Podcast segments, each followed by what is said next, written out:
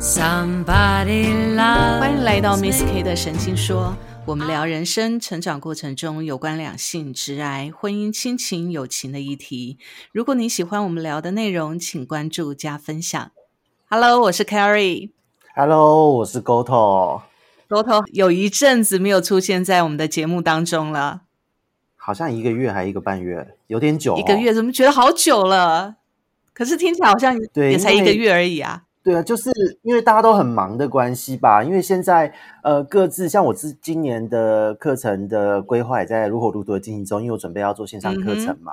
然后呢，就是自己也很很不愉快，因为就是委外太贵了，就自己火大去学然后学 学了之后自己就是忙着架网页嗯然后呢，在这一段时间，就是因为除了呃做这个自己的平台规划嗯之外，还有就是一些的散客咨询都还有在接，所以我觉得对我来讲，时间过得非常的快。嗯嗯嗯。嗯，啊，因为一下子唰一天就忙完就过去了，然后哎不知不觉我们就一个月，对。其实这个 月当中呢，其实我们各自在忙各自的东西嘛。那其实这个月 Go 头没有来我们的节目里面呢，其实不是说他要消失了，而是呢，他现在正在忙于他的创业的起飞期。所以今天我也想要请沟头来聊一聊，就是从职场转换到创业的这一块，你的心路历程。因为其实我们过去是同事，所以我们很清楚在职场上面彼此的状况。还记得我们之前在前几集有聊过，就是说在在呃职场上，我们之前聊了很多我们公司的状况啦、工作上的问题啦，或个人的一些一些状况。但是呢，离开了职场之后的这个决定呢、我觉得是一个蛮不容易的决定，对不对？当时你要离开的时候，一开始会觉得非常的焦虑，因为呃，我我想做的事情一直都是在台湾是没有人做过的，嗯所以我并没有任何的呃，比方说前面的前辈可以请教，我只能相信这个决定。然后在在这一路上，其实都觉得说自己能力真的够吗？可以的吗？我准备好了吗？会焦虑的点会是这个，可是呢，就后来决定踏出去。虽然现在回头看是觉得还好我有踏，甚至还觉得我怎么没有早一点踏，我明明就可以。对，但是当时要踏出这一步，真的会很焦虑诶，因为呃，你会不确定这这自己这一些年的累积在市场的定位到到哪到了哪个程度，因为你在公司内部或是在你的同温层、平常的社交圈，也许大家会觉得你还不错，可是你说薪水有没有到顶，好像又还没。嗯 这个就最为难、最为难的一个点。嗯，不过我觉得我们再回过头来谈一谈哦，其实我想再一次的跟各位介绍一下，就是沟头现在做的事情，我觉得是一个非常小众的市场，但是呢，它这个小众市场呢，却帮他打开了非常大的一个利基点。他现在做的是鱼的顾问，养鱼的顾问，嗯对，对，这个是一讲一个个顾问好像我是宠物沟通。他他会跟鱼沟通，他看得懂鱼的表情。我觉得这是一件蛮妙的事情。养鱼其实，在我们过去来讲，都觉得好像是休闲娱乐而已。就比如说去捞个金鱼回来养一养，或者养的怎么样，其实我们不会太深究。但是，一般家庭里面养鱼，当然有关于到风水啦，有关于到那个鱼的一些，会比较专心一点养鱼。可是我们不会觉得说这一块是一个可以去深究，并且成为一个你创业的一个点。除非像你去开养鱼的那个、那个、那个叫什么？养养殖场或者是那个人家卖那个什么店啊养鱼的店、卖鱼的店，对对哦，水族馆，对对对对对。但基本上你都不是哎、对，完全不是。所以我说我是第一个做这一件呃蠢事嘛，还傻事，很冲。你都不是，所以 GoTo 他做的是这所有的养殖场、跟水族馆、跟所有你一般家庭或者不管是你要娱乐也好，或者是你要专业也好的顾问，他也没有养殖场，也没有水族馆，虽然我自己是有一个小鱼对房啦，但对对他那个鱼房就就足够了。他那个鱼房真 的还蛮丰富，整间的那个鱼，我们去看的时候，真的还看影片呐、我还没有到过你家嘛，对不对？嗯，还没，还没，还没来了，我小玩具要收一下，昨天晚上的小玩具 收一下，收好。对对对，但是我们觉得还蛮惊讶，就是其实哦，他所嗯做的这件事情呢，是一个很小众的事情，而且也不是一个有实体店面，完全是靠靠他个人的一个 know how，然后他嗯毅然的从职场上面转换成一个个人的工作室，然后呢，一出手呢，现在就成为这个业界的，就是这个小众市场的一个霸主。我觉得，我觉得这是非常非常难得的。但是，我觉得这中间的一一些过程哦，我觉得也必须要让呃一些听众我们去理解一下，因为我觉得要从一个稳定的职场变成一个没有底薪而且没有固定收入的创业者，而且是这么小众的，我想问一下，就是你怎么去找到这个利基点的？因为其实我。并不是那种呃很有钱的基础，存了一笔钱才出来烧。我是零存款创业，所以所以那个时候一直在思考的点也有这一个点，因为呃我我既然没有存款，然后呢我我我又要做没有人做过的事情，那我能够靠什么东西为生，或是说我是要靠什么在这个市场活下来？因为有时候是这样，没有人做会有两种极端呢。这个产业如果这一个工作一直以来都没有人做，要么它是完全没有需求，啊，完全没有就代表你出来做你会饿死，即使没有人做，因为就是大家都知道这件事不可行嘛。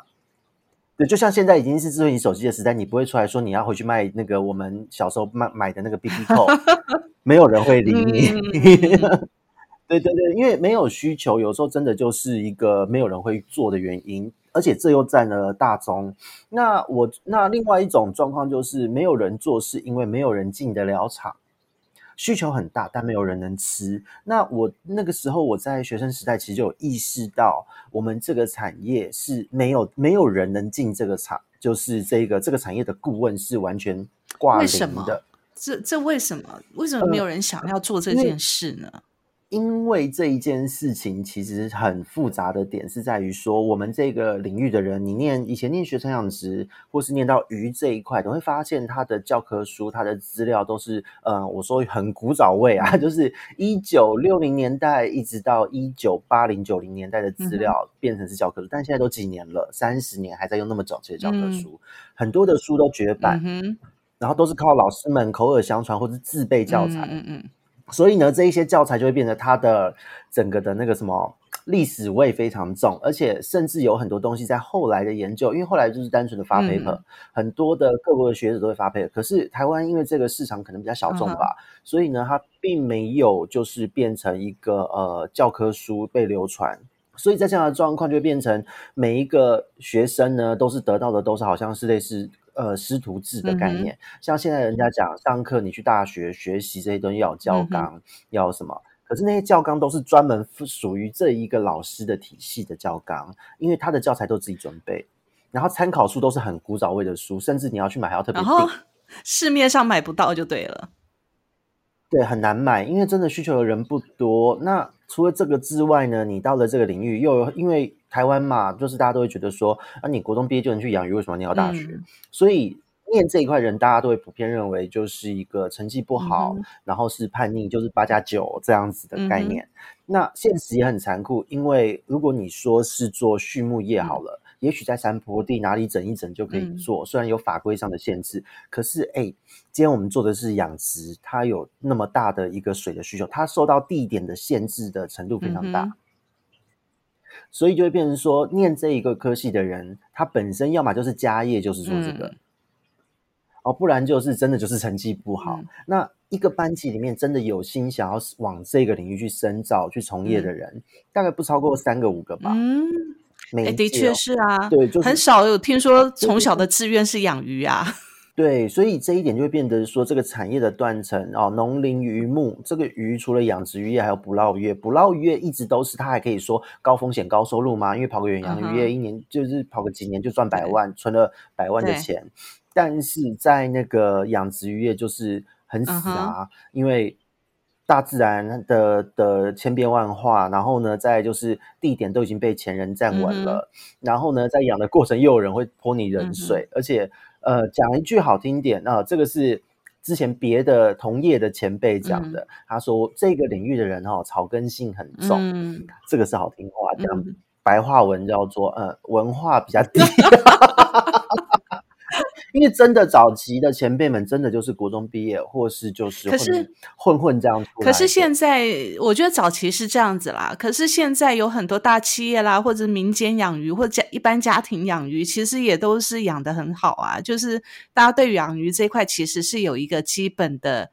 的想法，但没有到专业，很多就是娱乐性或者是装饰性。对啊，可是很尴尬就在这边呐，因为这个领域，因为当我们会养大池子的鱼之后，当然你小缸子的鱼就能养了嘛，因为技术会更单纯一些。可是就是因为大池子的鱼会养的这一些人，他们没有办法去跟人家解释，也不知道，对，不知道该怎么解释他们小缸子的鱼或者他们现在做的事情是什么事情。所以就变成断层很大。那很多人会会或许很多听众朋友会不知道，但其实养鱼它在呃知识的需求上是非常高的一件事。嗯，所以我其实从小我自己喜欢养，我到后来我都发现，到了从我高职到呃大学的时候，发现说明明这一边需要看的资料那么多，哦，就就就为什么大家会觉得这是国中毕业就能做的工作？嗯嗯嗯，你只是去做现场的工人，当然可以，那就是出工嘛。但是现在又被外籍劳工所取代的能力。那你如果说台湾人真的喜欢这块，你要做，你一定要有相当的知识量。可是光是教材教育面在这一块就还没有完全的补上，社会大众又这么认为，所以到底会是什么样的人做这一块，这就可想而知。所以在以前意识到了这一件事的时候，我就发现说，哎，那台湾有没有可以推广的公司嘛，或是这样子的职缺？因为我觉得应该要让大众认多认识这个产业，希望能。改变大众对于养鱼的人或是喜欢观赏鱼人的观感，结果就都没有，所以就火大了，自己跑去火大了，自己出来招人。对，就想说我有一天一定要回来。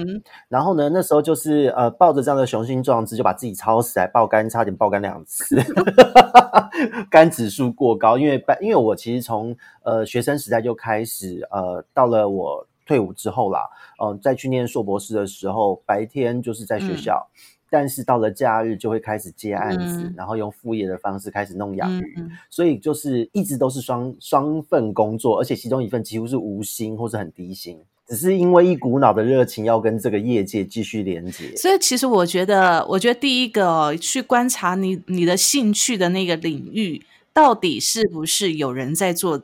这件事情，或者是有没有对它是有商机，还是要被淘汰？对对对对对。其实我觉得有时候不是不是没有人要做，因为很多你看哦，现在养鱼的人这么多，可是没有人想要去把它做的专业，对不对？对。所以其实你从从念书的时候，你很兴趣养鱼，但是你一直在想说，到底为什么很多人养鱼都只是养兴趣，但是。就算是养殖场好了，他他们的那个专业的领域，他们可能只能 focus 在他们自己的一个领域里面的范围里面。但是，一民间的养鱼养鱼的人更多，对不对？但那些人没有没有办法得到专业，所以其实你是看到这个空缺了。是的，是的。所以那时候就想说，这一块是商机，确定是商机，而且它不是空穴来风，它是一直都有。但是，呃，这一块它就变得好像是。都在口耳相传、都市传说一样，因为这些没有科学的基础，所以只能用养鱼的经验去说。那其实真的有现场，我们这种现场经历过的人，我们都很清楚。你如果只是用经验去做，你一定会有很多你的经验无法解释的操作，或者是现象会发生。那当你今天你有了实作，你又有了理论的基础之后，你才能够去找出问题的关键，并且去解决它。嗯。哦，我们要调整做法，也才有一个方向可以去调整。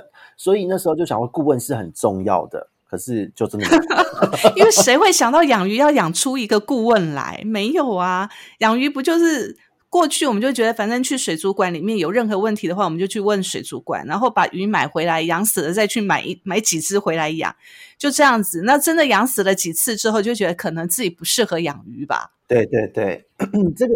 可是这个其实坦白说，养鱼又比养种植物还要更容易。他们的概念类似，因为都会有要你要顾的是环境嘛。就像养种花、种种种花、种草，你一定要看你的你的阳台是都是什么样的光照，然后呢通不通风，然后附近的那个整个环境怎么样，西晒还是哪里的光照之类都会影响。那在养鱼，其实诶，它虽然说一样是吃空间、吃环境，可是它是一个鱼缸，它放在室内，它病因比较小。你种花种不起来，你总不能说那我再买一栋新房子来种花，你不会做这种事。可是你养鱼养不活，你可以再换一个鱼缸，换一个小小的设备，你就可以把鱼钓好。所以其实养鱼的这个市场要切入比养花还简单。可是养鱼为什么不能切入呢？就是因为大家一一一直以来的认知，还有就是网络上的资讯太破碎了。而且以前在我们那个时代是大家口耳相传，现在是除了口耳相传之外，资讯透明化。可是这些资讯是哪里来的？因为呢，现在有很多所谓的内容农场，甚至在最近有呃那个 Chat GPT 嘛，就是 AI 机器人聊天软体，呃。内容农场其实在我看来，它就像是这一个机器人 AI 的前身试车。因为所谓内容农场，像你有时候你去上网 Google，你看到什么每日新闻呐，哦，或是每日每日小报之类的这几个这几个平台，它其实都是在它的整个资料库搜寻引擎里面，它是自动产出，它抓大量的关键字自动产出的。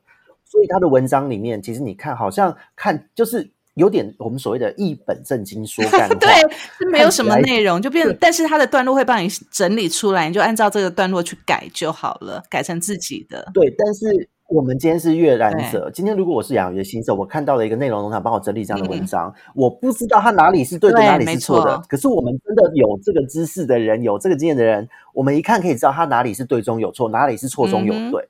它，我们可以推测它这个绝对都是。自动生成的东西，那我们就不会去看这个。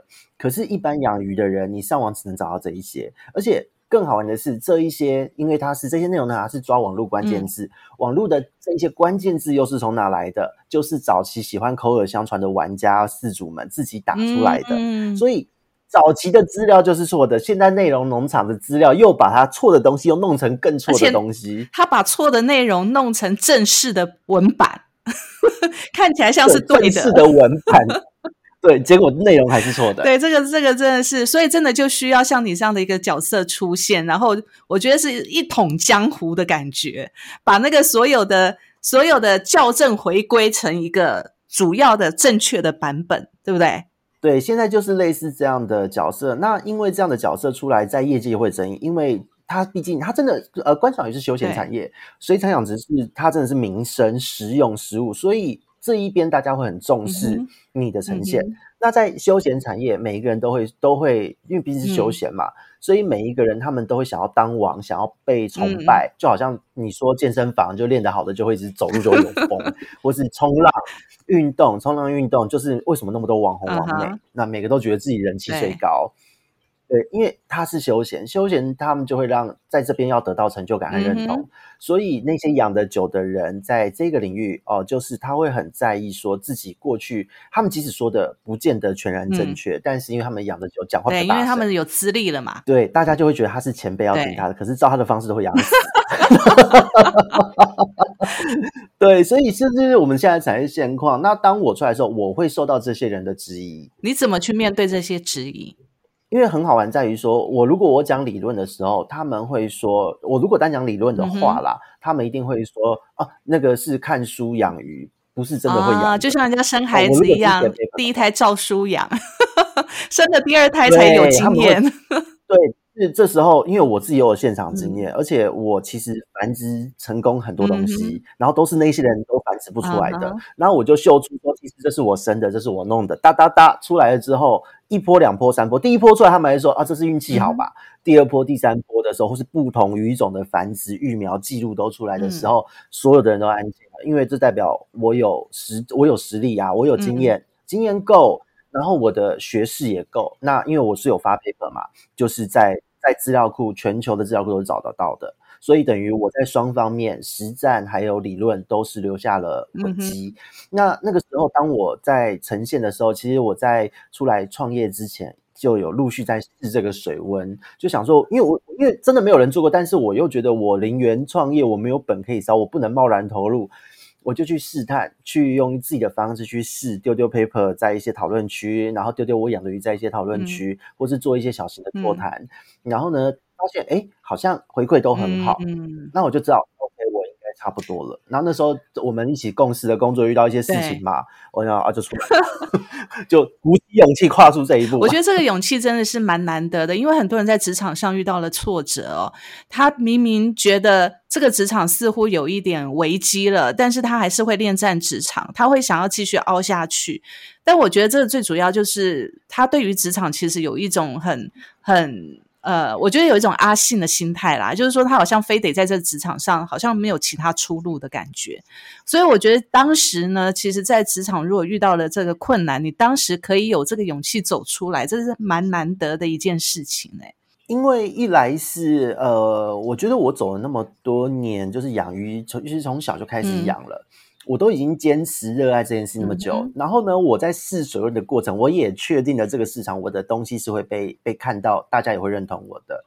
那既然白天的工作，这个产业，这个状况，这个职场，我要一间间找，在下一间又要看自己的跟主管的缘分，跟公司的缘分，那太累了。那我时候到了，我就出来吧。因为呃，人的人的黄金职涯的这个生命周期是有限的，的确，我觉得应该不要让自己留下遗憾。的确，的确，我觉得刚才讲到一个重点，就是说，其实，在这一家，我觉得好像遇到了这家公司遇到了一些困难，很多人的。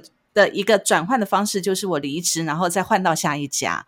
但我发现哦，在我们职场这样子翻滚这么多年之后，我发觉哦，你就算是再换下一家，就是换汤不换药的感觉，对不对？对啊，因为每一家都是有自己的问题，然后那个汤再怎么换，那个药特别是当上中高阶主管，高阶主管特别严重。对我这几年真的超明显的一个感觉，就是因为其实我们在职场上工作这么多年哦，你在这同一个领域里面，因为你不可能一年换一个领域嘛，所以你一定是在一个产业待了很很长一段时间，在这个产业已经累积了这些经验，你才有可能爬上中高阶主管嘛。那你当了中高阶主管之后呢，其实有问题会更多，因为不只是你自己的问题，你还得要帮公司扛一些问题。那有很多。我觉得在职场上不一定是我们自己，不论哪，应该是说不论到你做到多中高阶或者是高阶的位置，你都还只是公司的一颗棋子跟小螺丝钉，因为主事者跟决定这家公司的的去留不是我们可以决定的。是我们背后那个出资的老板决定的，甚至像我们在外商，其实是就是总公司国外的总公司在决定的。所以，其实我这几年也有很深的感觉，就是说，其实呢，你恋战职场，倒不如你去恋战你自己的本能跟兴趣到底在哪里，可能都比恋战职场来的走得长远。对，因为因为现在其实也符合现代年轻人的一个走向，因为反正到哪都低薪啊，我都二十二 k、二十八 k。那既然这样，那我做我喜欢的事情也是这个薪资，那为什么我不选择让自己过得快乐？不过很多人，我我觉得很多人的传统观念是这样，因为即使是现在年轻人，他他还是会受到老一辈的，比如说爸爸妈妈的一些观念嘛，会还是会有这个观念在，但是。但是还是虽然机会多，但是我觉得最主要还是要看，就是说你到底自己喜欢的是哪一块，你喜欢的才有办法走得长远。如果说今天只是为了要逃离职场的话，那我觉得那只是暂时的避风港。对，那个叫做那个那个，甚至还不叫避风港，是让自己置入另外一个险境。因为其实创业，如果你没有做好前面的评估，你也没有先规划好你下一步要怎么走。因为如果你有规划，你就可以稳稳的走；但是如果你没有规划，对不起，你的你就是在烧存款。因为出出了社会就是这样，光呼吸眼睛这样真的真的，因为你没有那个固定 水电，因为你没有那个固定，虽然你没有店面，但是你生活个人的生活费还是要吃喝拉撒都要啊。对啊，而且我还是还没有买房，租租很可怜。快了，你快了，好吗？我我努力，我努力。不过，我觉得我想要再聊聊另外一个议题哦，就是说，其实，在你踏踏出决定要离开职场，到你要创业的这个过程，到你创业可以让人家看见，然后到你有收入的这个过程，坦白说，一定很多人，就像你刚才讲的，很多人会质疑你嘛。那在你默默无名的这一段的时间，你怎么去调试你自己的心情？而且你怎么有信心再继续走下去？呃，其实我这一块我克服的超级快的。我问自己嘛，呃，今天我养鱼养了我喜欢的事情，我从七岁六岁就开始在养，到现在都已经过三十年嘞，哇，因为快四十，好可怕。对，过三十年的经验了。那我一件事情中间也被多少人不看好过，但是我什么东西都都可能都会感到挫折，但是这件事情会让我放松，会让我开心，它是我的兴趣，诶那我的兴趣如果被人家讲个三言两语，被打击一下，就就我就不不碰它了，我就放弃了我三十年的坚持。哎，那我这辈子还有什么好坚持的？还有什么能相信的？所以其实我遇到所有质疑我的人，呃，我其实我都是笑一笑，我不会做任何，我也不会因此受到影响。那他们会说你这样不行啊，你这样去上个班，你这样怎样怎样，就指指点那种会站在高位指导你的人非常多。但是我的做法全部都是哦，谢谢指教，呵呵，笑一笑，因为我心里知道，我现在在做的事情，在看的事情，我已经评估过，它是绝对可以做，而且我有十足的能力可以进场。那我如果因为你这样讲，我为了呛你或干嘛，就把我要进场的事情讲出来，那比我更有资源的人先进去，我要干嘛？我哪那么傻？所以笑笑。其实是我已经胸有成竹了，不是我正在服输。对，因为我已经太清楚知道这一块，我前面的功课做足了，我试试操刀的这一块也都试好了，所以我底气够，我完全不在意他们怎么。所以第一个，你你先把。多年来的兴趣，然后去观察这个市场，然后呢，再来就是说，其实不管别人怎么说，因为这是你三十年来的信仰，我觉得已经变成你的信仰了，就是我的生活啦，就是我的生命啦。然后，但是你要看。我否我我否定的这件事，否定我自己的生命哦。到了这个程，对我来讲，我觉得这是蛮难的一件事情呢。因为你怎么去面对旁边人对你生命、对你一直在做的这一件事情的打击，但是你依然还可以坚定不移的去做，坚持你自己想要做的事。我觉得一来是我心脏很大颗啦，再来是因为心脏大颗是因为以前被抄出来，因为经历过家人就是欠钱跑路，真的就是不把你当人看的日子，这样大的事件都经历过之后，你只是被人家闲言闲语几句，或是人家不看好你几句，又怎么样？我一点都不在意，因为我觉得我过得好不好是我的生活。今天我从那样的困境都能过去了之后。还这点小小小的讽刺根本不成问题，对，就当做是旁边一阵风吹过去就好了。而且会做这种行为、会嘲讽你的人。当你成功的时候，当你做出一些成绩被看到的时候，呃，这些人又会重新换上一个。所以有喽，所以有之前嘲讽你，但是现在又换上另外一个面具。哦，有哦，那个来我都以为是谁啊，我不认识，就是那个笑脸迎人，态度变得好卑躬屈膝，或是会有一些就是在业界也有，就是本身是在外面恶名昭彰，哦，恶名昭彰的人，就是可能会卡人家油啊，这样一大堆的，哦，就是很容易就跟人家。对对簿公堂的，对超级客气，对超级客气。我想，这好像跟所有以往的认知都不太一样。所以我觉得人很妙哦，就是所以其实我这段时间我自己在在架我自己的平台的时候呢，我也是遇到很多闲言闲语哦。所以其实我今天跟你聊起这一块，我也蛮心有戚戚焉的。那很多人很奇怪，他自己没有这个经验，但是他他却用他过往的的。看过的事情或他自己的经验，就是不关呃跟我们这一块没有关系的经验来指导。在以前啊，在呃我们这一辈现在已经近四十岁了，在我们的长辈们，就是我们的爸妈这一辈，他们。他应该是说，他们这一辈再往前一辈，就是从从差不多四十几四呃四四年级生、五年级生，那个时候都会认为你要当那个教师、医师、律师，没有下一辈五零五五年级的时候，五年级生才开始是公务员，五六年级是公务员。对，以前是医师、律师、教师，再来才是公务员。那啊，对对，当他们在指引的时候，其实是因为他们没有创业的经验，或是在他们那个年代的时候，创意。做自己是被扼杀的。你看，现在同志都可以结婚了，我们可以在大街上露个屁股走路了。嗯，同志游行不都这样？每个都奇装异服。当然 也不能随便露，好吗？是是是，但就是在那个游行的时候，一定会有奇装异服。可是这件事情，大家可以想一下，就是在 那样子他们的背景，在批评你的人的这样的年代的时候是。不可能会发生的事。对对啊，当大家都可以用拍影片当 YouTuber 赚钱的，现在拍抖音就可以帮人家打广告、帮人家赚钱的，小学生都有一万人、五万人的追踪了。那这个时代还有什么不可能？所以当长辈们或其他没有体验过这个事情，或者他们一直停滞成长，因为很多是这样，他们就算有十年的经历、二十年的经历，但是他们只是做同一件事情重复二十年，他并不是在这个地方成长了二十年。嗯哼，成长的只有年纪和皱纹，还有那个啤酒肚。对，真的，真的，真的，我们有时候在看，真的会看到这样的状况。所以在我们自己还在职场内的时候。我们像我们现在自己出来创业，以前还在职场，在跟可以做同事之前，然后我还在传产的时候，好多这种。哦，他们都不知道现在年轻人在干嘛，但是他要年轻人照着他的模式走，所以自然而然就会发生很严重的世代冲突，职场上的世代冲突。哦，这个就很精彩了。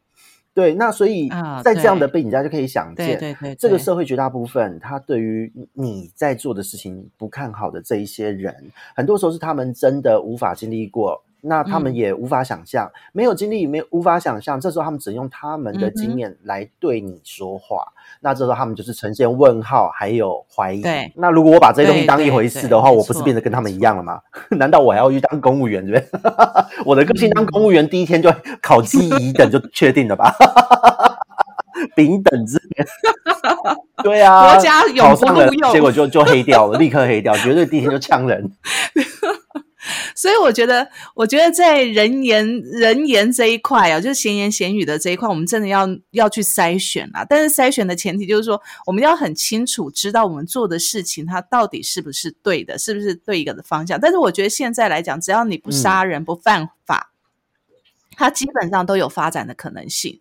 在现代的社会来讲，你不去伤害人不犯法，都有发展的可能性。所以，所以如果老一辈或者说你身边的人用一种常规的生活状态告诉你说：“哎，你一定要工作才会有收入，你一定要在某一家公司挂上某一个直接，你的人生才算是成功。”我觉得这个都已经是过时的想想法了。那当然，对某些人来讲呢，他其实他的成功的指标是这样没有错，我们也不能否认。但是对于我们自己来讲，对于你来讲，成功的指标不一定是这个样子。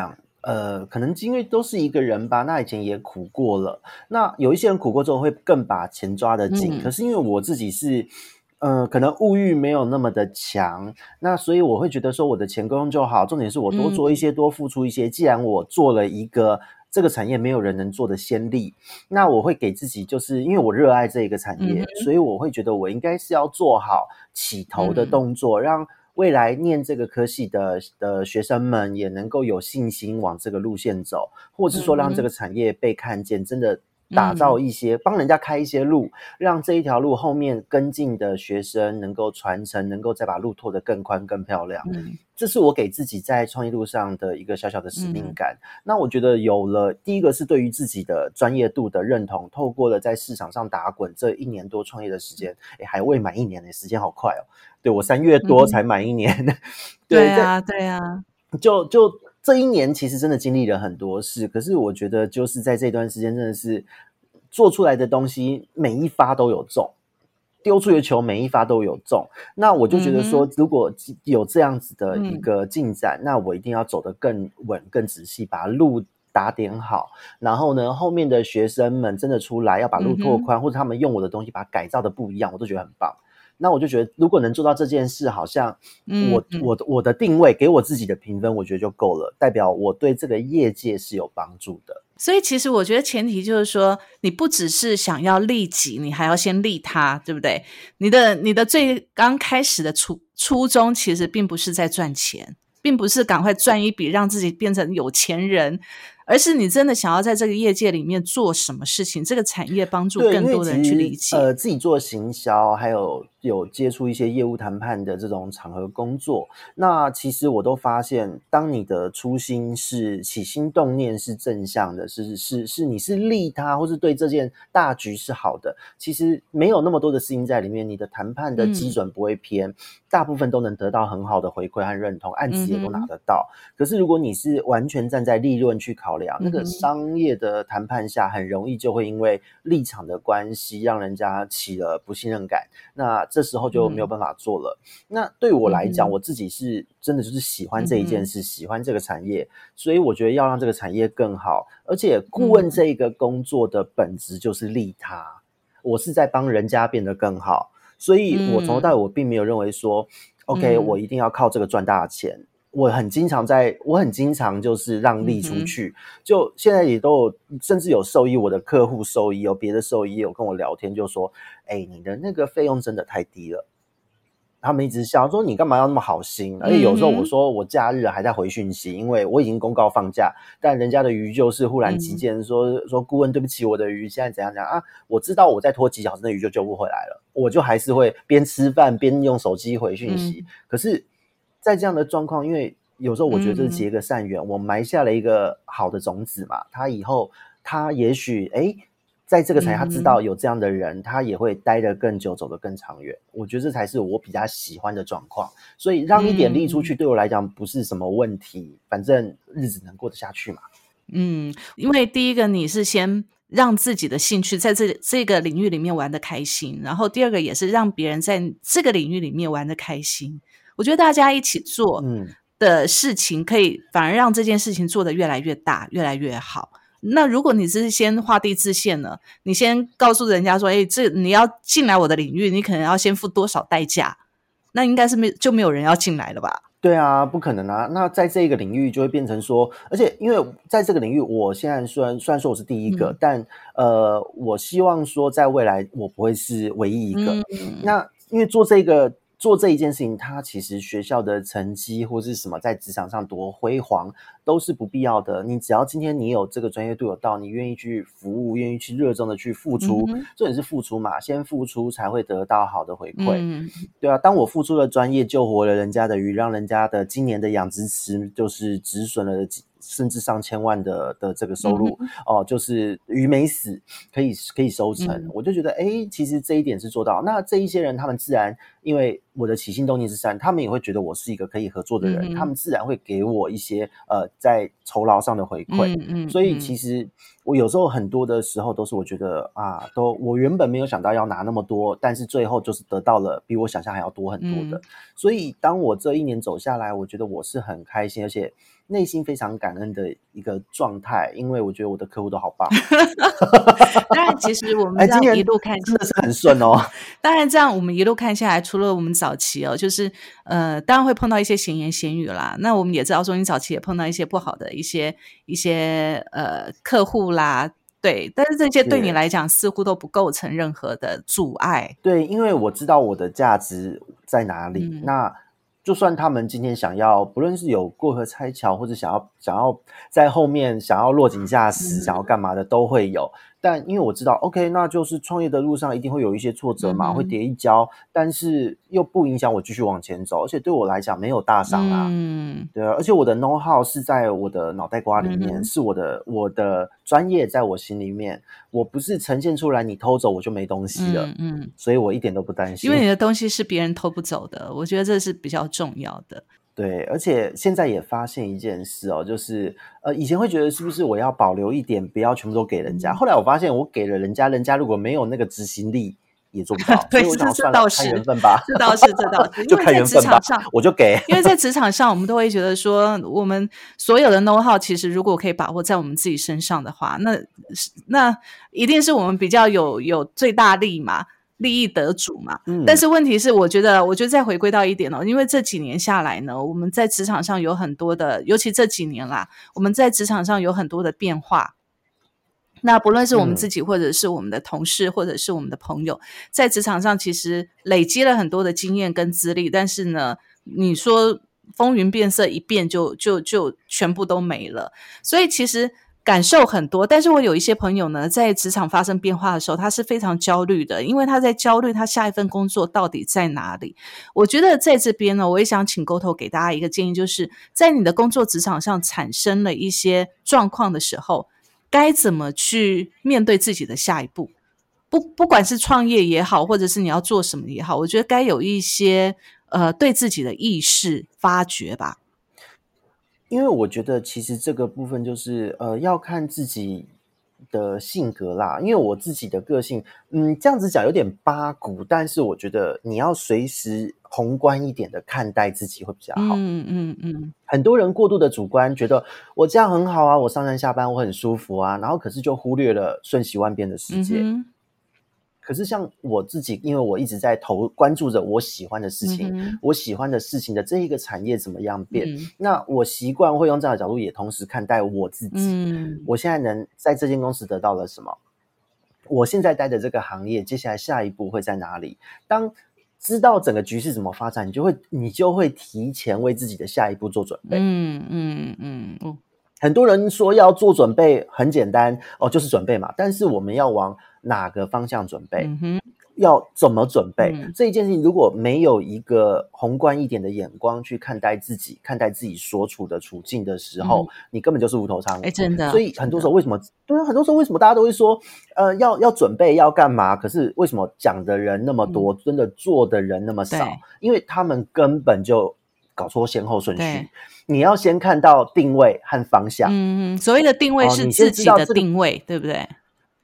对对对，自己在自己现在所处的业界，你的这个职位的的位，因为人都会往上爬，你一定你会累积经验，你会带着走。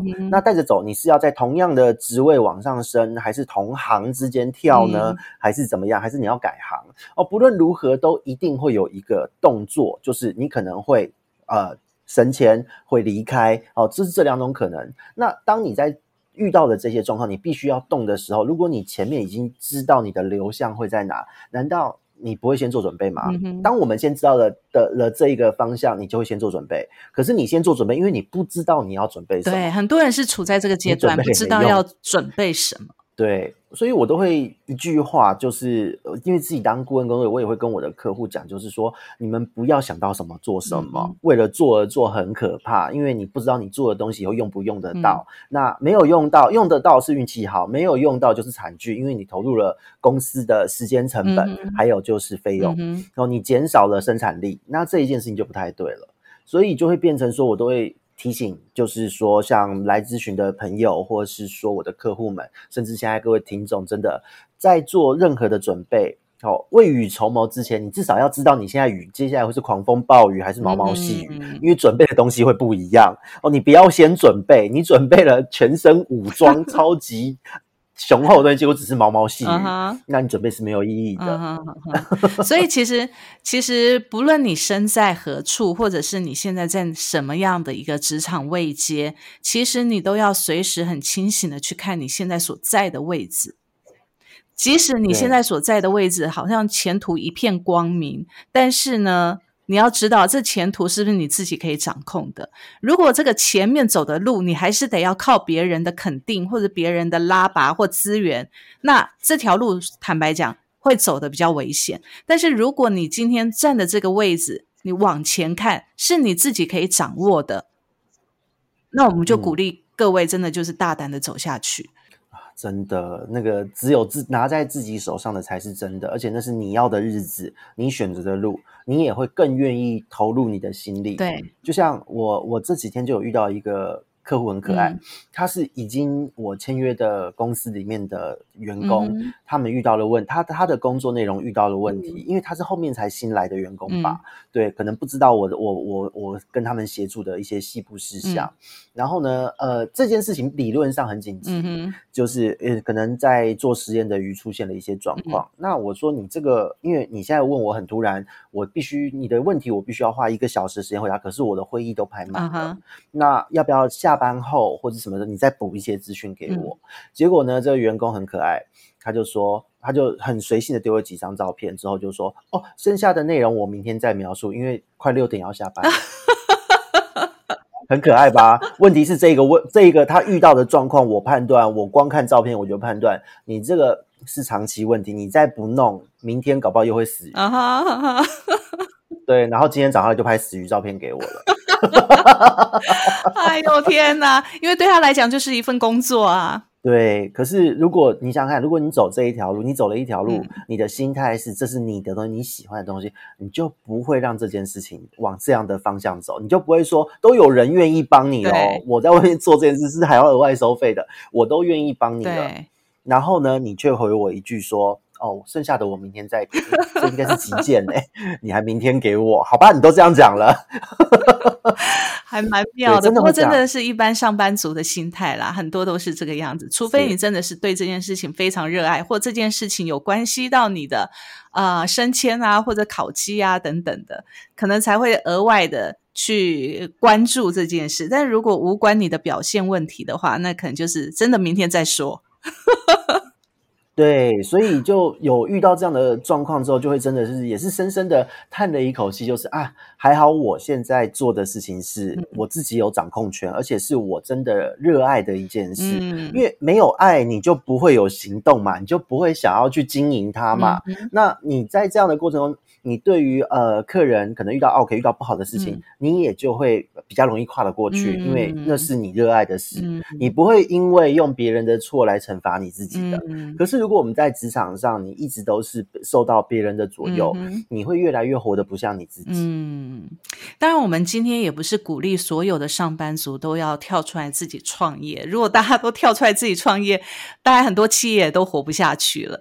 但我我我觉得，我们今天要讲就是说，其实，在职场上，当然你可以找到你自己的。的一片天，我觉得这是必然的。只要你努力，但是你在找一片天之前呢，其实为什么会有成就一片天？最主要也是你发现你自己的长才在哪里。我觉得在职场上，你也可以找到你自己的长才。那只是说，呃，如果当你在职场找到了、碰到了一些状况的时候，也许呃这条路还是走得很顺，你还是觉得上下班对你来讲就是一个很固定的，而且很顺利的一条路，但是。对自己来讲，你可能会觉得自己心里面有一些梦想，想要去去做，而不是在这职场上能够做到的时候，我觉得还是勇于的去开创另外一条可以实现自己梦想的一条路。那当然，就就像沟头刚开始的时候，你是并行嘛？对，我是并行，这个是自己选择的牺牲。对对对对对，但你就做的 很开心，做到爆肝，你也觉得很开心。因为毕竟那是自己喜欢的事啊，既然是自己喜欢的事情，然后在这个过程，我知道我的累积最后都会成就我自己，因为我会更开心，嗯那这就值得嘛。不过有时候你会不会觉得哦，你下班如果做自己喜欢的事情，它有时候也是一种对于上班苦闷的发泄。对啊，可是虽然这件事情做兴趣这件事情本身是也要花时间、心力和体力，对，可是在这个过程，你反而你在做这件事的过程，你是把白天工作的呃。怨气吗？把它卸掉。你不会发泄在鱼身上吧？没有啊，就我我就觉得，因为总要找个方式让自己说，我觉得这是人的工作生活平衡，内心很重要的。像我我自己是喜欢鱼的人，所以我下了班，我回到家，我看到鱼在对着我游来游去，然后要我喂它吃东西。那在我的调教之下，它们活得很开心，也能生小鱼，我就觉得哎，OK 啦。